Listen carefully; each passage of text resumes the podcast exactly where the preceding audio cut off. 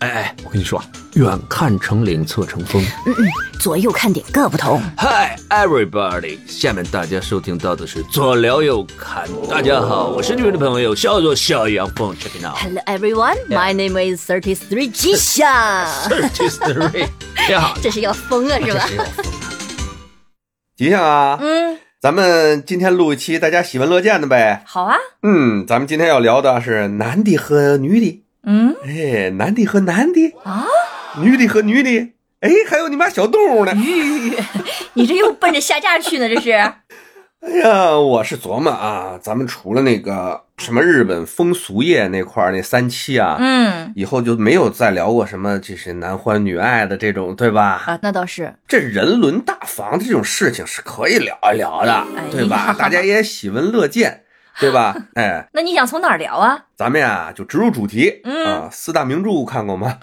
嗨，这问题问的那必须的呀。哎，对吧？啊嗯三国、水浒、红楼、金瓶梅， 哎呀呀，左撩右砍。呀没眼看了，哎，哎，不是，因为这四大名著啊，也是在近百十来年儿才给定的一个四大名著，对吧？咱们中国古代文学浩如烟海，怎么就出来四本书呢？其实原来嗯在这个通俗小说里边，包括《金瓶梅》，包括下面要说这个《聊斋志异》，嗯，都是非常有地位的这种通俗类小说。那是哎，今天呢，咱们就要聊一个关于《聊斋》的这么一个故事。嗯，哎，那里边儿是吧，男男女女儿的，哎对不呀对？，那多了去了。哦，你听着多了去了，那是啊你也都知道是吧？哎呀，各种小姐啊，哎呀，呀，公子啊，嘿，哎今天咱就讲的不一样。哎呦，我开头说的是什么来了？有男的和女的，很正常吧？嗯，哎我知道了，你要讲小豆儿的，哎，有《聊斋》嘛，那肯定得有小动物，对吧？这肯定有。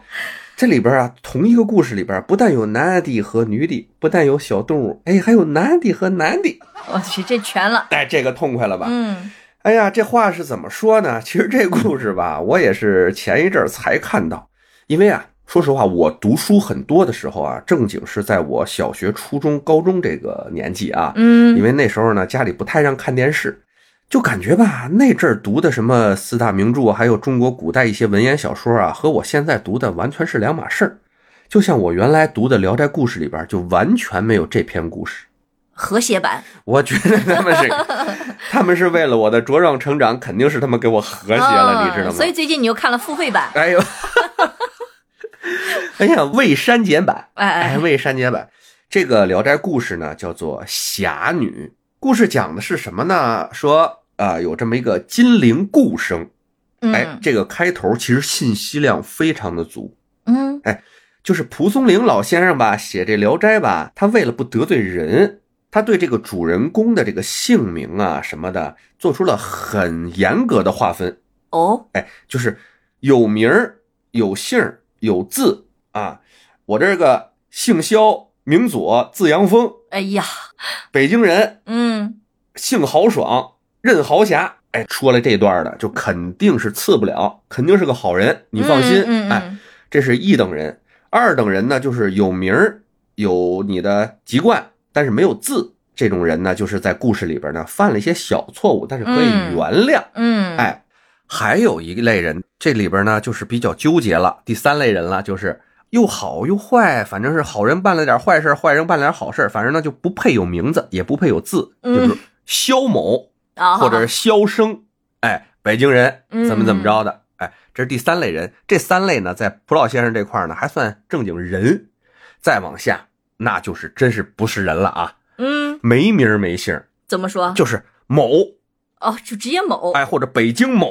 哦，哎，怎么怎么着干了什么事儿？嗯，最次的一等人啊嗯，就是连籍贯都不能有了，籍贯都有出来的话，都都算得罪人啊啊，就直接说某怎么怎么着，哦，不配拥有姓名，哎，不配拥有姓名，不配拥有你的籍贯，嗯哎，都说谁都是得罪人。所以呢，你看咱们这个故事的这个主人公叫做顾生，古金陵人，那就说明这人吧，就有是籍贯，哎正常人，嗯哎正常人啊，不算太坏，但是呢也好不到哪儿去，嗯，哎，有姓儿呢，至少人家好。进入故事啊，哎，就说这个顾生啊，是金陵，金陵就是咱们南京一带啊嘛，那是，哎，嗯他是一个远近闻名的这么一个才子啊嗯啊，就是很小的岁数呢就考上了秀才，嗯，啊还不错，哎，对呀、但是呢，家里的情况呢比较苦一点，嗯，哎，先父早亡，跟着一个老娘呢艰苦度日，就很小岁数考上秀才以后呢，哎，就不见他再往上奔什么功名了。嗯，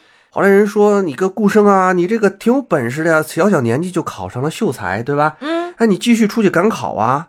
哎，这个顾生呢，不愧是个文人啊，嗯，跟这个人就说哈，不行，我这家里有娘在呢，我这出去，我妈谁照顾啊？对不对？这不行，啊这个。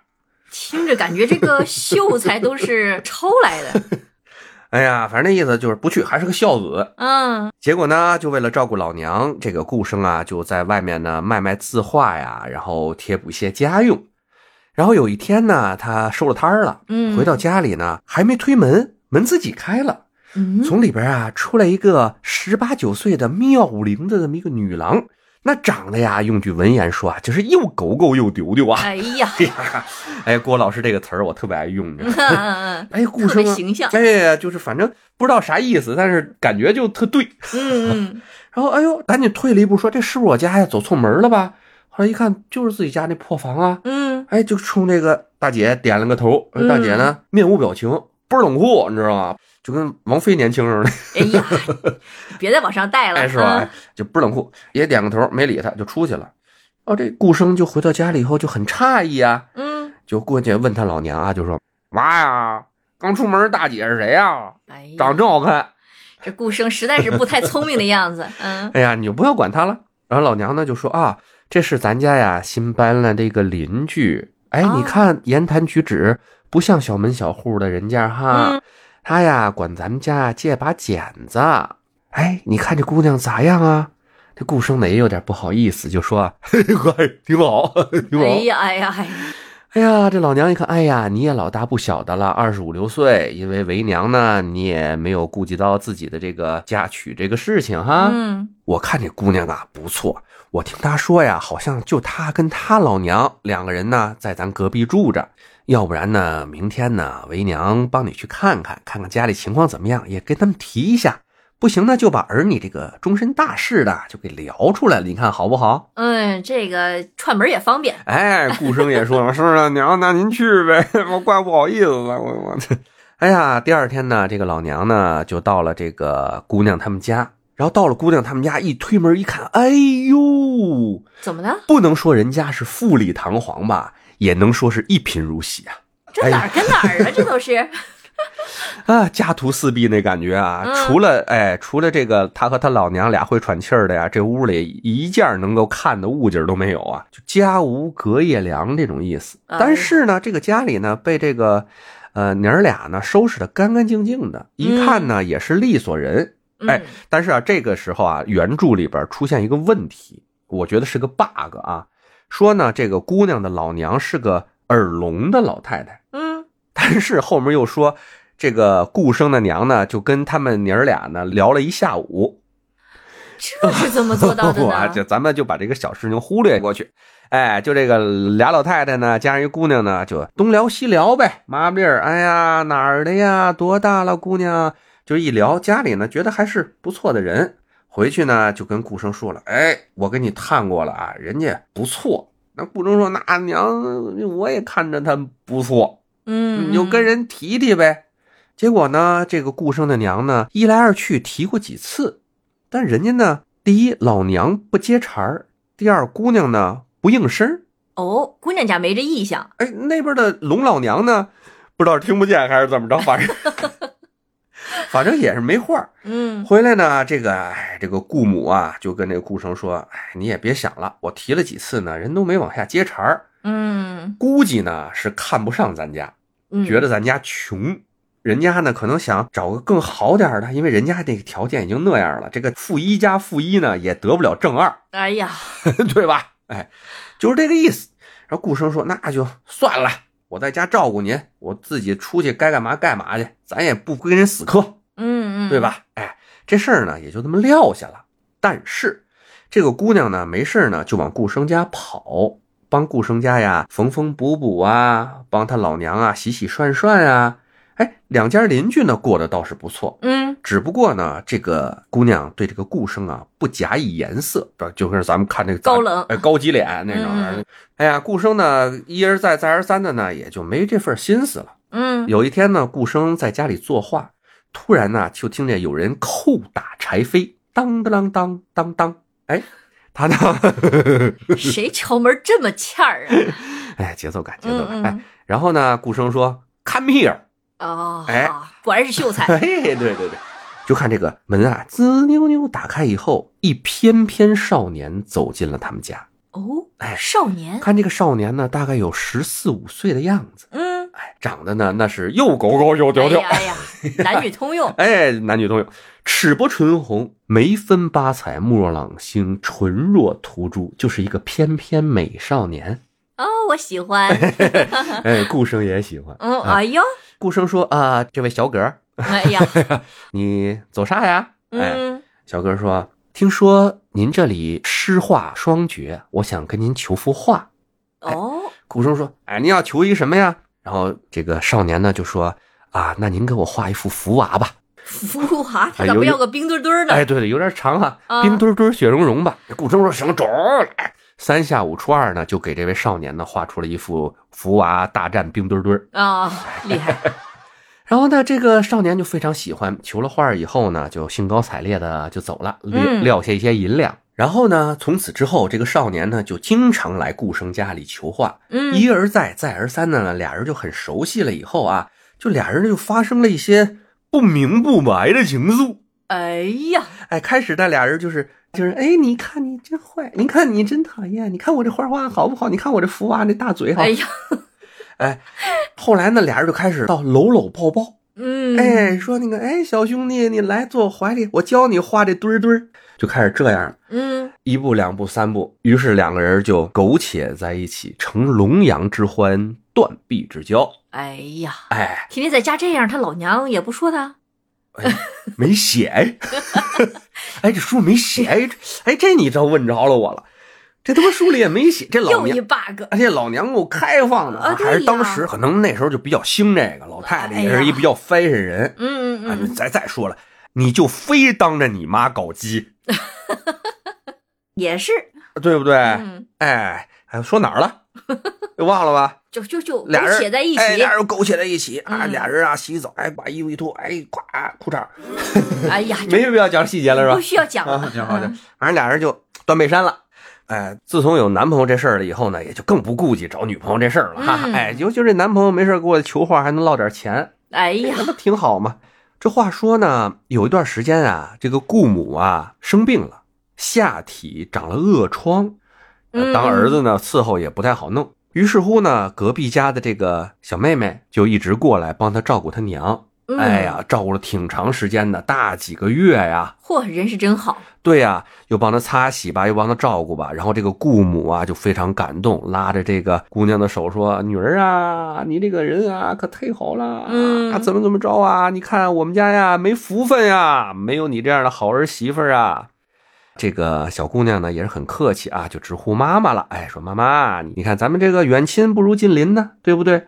我这不是一直也照顾着您，您这块儿也经常让哥哥往我们家送点粮食，哎，嗯咱两家子本来就挺好的了，没必要非搞那俗的。嗯哎，然后啊，故事到这块儿啊，又有毁三观的情节出现了。嗯，就说吧，这个顾生的小男朋友，哎，好长时间没来找他了，他呢也是很寂寞难耐啊。哎，有一天晚上呢，这个隔壁的小姑娘呢，帮他们家干完活儿，正说要走，然后顾生呢就一时没忍住哈、哎，就就出言调戏，哎呀，没想到啊，嗯，这个姑娘啊，这个时候突然回眸一笑，哦，允了，哎，于是俩人就成就了好事。其实原文里边就那么几句话啊，嗯嗯这么几个，就俩人就成了。哎呀，就就顾生就就很诧异啊，而我也很诧 异啊，就看到这儿我也很诧异，前面这个高冷女神范儿呢，还说不用咱们这俗的，怎么就睡了？然后就明显这个画风啊，就好像哎呀，这个顾生在那儿嘤嘤嘤的状态，然后侠女说：“咱们这种事儿啊啊，可一不可二啊，今天我让你得儿一回啊，没下次了，知道吗？哎，感觉这是个是玩一夜情的高手啊，你知道那种啊，感觉这这反正这大姐就一边一边系着扣，一边抽着烟，是吧？啊行啊，小伙儿活儿不错啊，但是就这一次啊，就是给你面儿，知道吗？街里街坊哎的呀啊，让你得着一回。然后穿上衣服刚说往外走，突然姑娘回头了，哎，你那个小娈童是不是好长时间没找你来了？啊，他知道这事儿啊，哎，他他问呢，嗯，顾生，哎，别没有，别瞎说，没有，你净说那话，哎就开始否认三连，哎，那我们家就是朋友，纯觉得友谊。哎，纯洁的男男关系。哎呀，他们就是普通朋友，特别普通的朋友。哎，然后那个这姑娘呢就说：“哎，你你爱什么什么跟我没关系，嗯，但是啊，我告诉你，你跟他转达一下啊，说以后让丫， 以后让丫别跟我这儿聊聊骚骚的啊，该说话说话，该干嘛干嘛，别那那满脸跑眉毛，手上又摸摸索索的，干嘛呀？我要不是看这小丫头是你男朋友啊，老娘弄死丫呢，知道吗？ 听着了吗？”啊，啊，别的我也不多说了啊，走这了。北京大姐挺横，这这姑娘就走了，哎，然后这顾生就琢磨这怎么回事啊？这个，嗯，哎，正琢磨着呢，过不几天，她这小男朋友又过来找她来了。然后呢，她就问呢，你是招隔壁大姐了吗？啊，嗯，然后那个小男生就是哟，你净听他瞎说，人家哪会聊骚，人就喜欢哥哥，人心里只有哥啊哥。哎呀，他顾生说：“那大姐为什么说你跟他那儿聊骚啊？”哎，小男生不回答他问题，反问他：“哟，哥哥，那莫非您跟隔壁大姐有了什么聊骚的事儿啊？”那顾生马上又是那种：“哎呀，不是，你别 瞎说，哎呀又开始来这个。”哎，这么这渣男！仨人的关系实在是乱呐。哎，这小这个小栾头呢就说：“哎，行行行行了啊，我也不说啥了，我人家的心呐、只有你知道。”于是俩人呢又成就了好事。哎呀，这一来二去呢，这顾生啊也没有什么其他想法，哎，有小兄弟，哎，还有小妹妹，自己美得很。但是呢，这个隔壁姑娘呢，还真是说话算数，她就不来了。不管这个顾生呢怎么满脸跑眉毛啊，怎么无无限次的暗示，这个姑娘都不理他。嗯，但是就是这么巧啊，俩人发生关系一个月一个多月吧，嗯又一天深夜，就听见有人叩打柴扉，当当当当当。谁呀这回？哎呀，这个顾生一开门一看，哎呦，姑娘，嗯，一看就是姑娘，含羞带愧的呀，嗯，又来了，他又来了。哎，她又来了，又来了，嗯，哎呀，就进门了，俩人就开始，哎呀，哥哥妹妹，哥哥妹妹，哎，准备那什么的时候，突然门被踹开，捉奸。哎，这时候那小蓝童叉着腰站在门口，说。看你们俩没羞没臊的，还说没有什么不轨之事，嗯这根儿让我逮着了吧？然然后后嘞，然后这顾生拿着那个被子就捂着，哎呀，也没得啊，也没得，不是你听我解释啊，兄弟，怎么怎么着啊？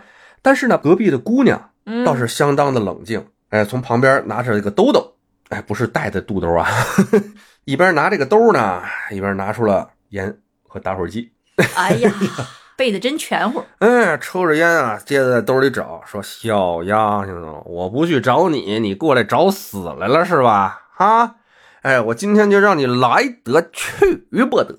这时候就从这个兜兜里拿出了一把七彩的宝剑，嗯，哎，然后这个小哥一看这个七彩宝剑，马上变颜变色的转身就跑。哎，这姑娘也不见追，把这个小宝剑往天上一扔，然后念动法诀，嗡嘛呢嘛呢贝贝轰，嘛呢贝贝轰轰轰，随轰着死了。对对对 对，随着他这几个轰轰轰，就是这个这个宝剑啊，随着天上的几个雷电，就咔咔咔，就把这个小伙子呀，就一通暴劈呀、嗯， 然后这个顾生在屋里就闻着烤肉的香味儿了。嗨，他说：“哎，娘子住手，娘子住手，雷下留人。”哎这当然不听他了，嗯一通暴批以后，哎，这个娘子就瞪着这顾生说：“出来，来，我让你看看他是个什么玩意儿。”哦，哎，顾生随着姑娘来到院儿中一看，院儿中啊，让这个雷劈了一个大坑。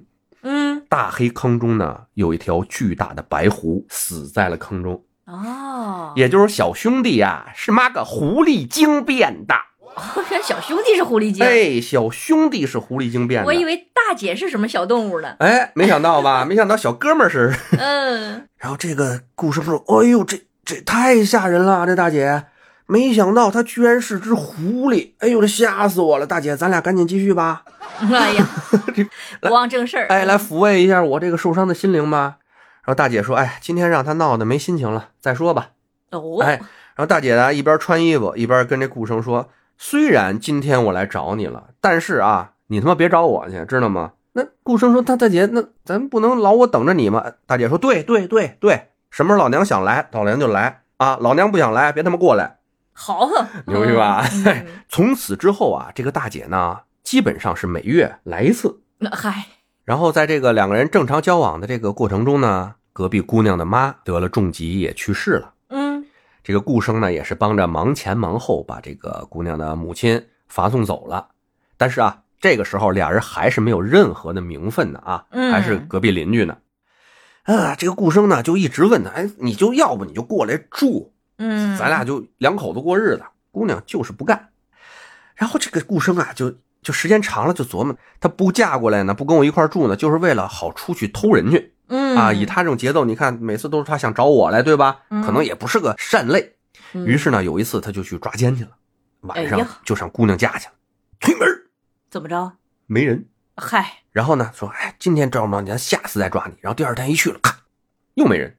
然后就去了九宿没人，你知道吗？嗯瞪着那姑娘说：“你说吧，你天天晚上不在家，你到底找谁去鬼混去了啊？”嗯，姑娘说：“你愿意信我，你就信；不信我，我也不用你信。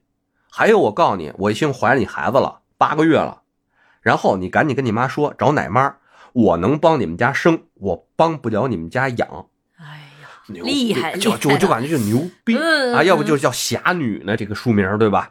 然后果不其然，又过了有这么一两个月，这姑娘没过来。这个顾母呢，就过去看看这姑娘，就看到啊，不但这个屋里有姑娘，还有个男孩儿。啊，这都生了已 经这，姑娘自己生完了，哎呀生完了以后呢，姑母说：“哟，姑娘啊，这什么时候的事儿啊？”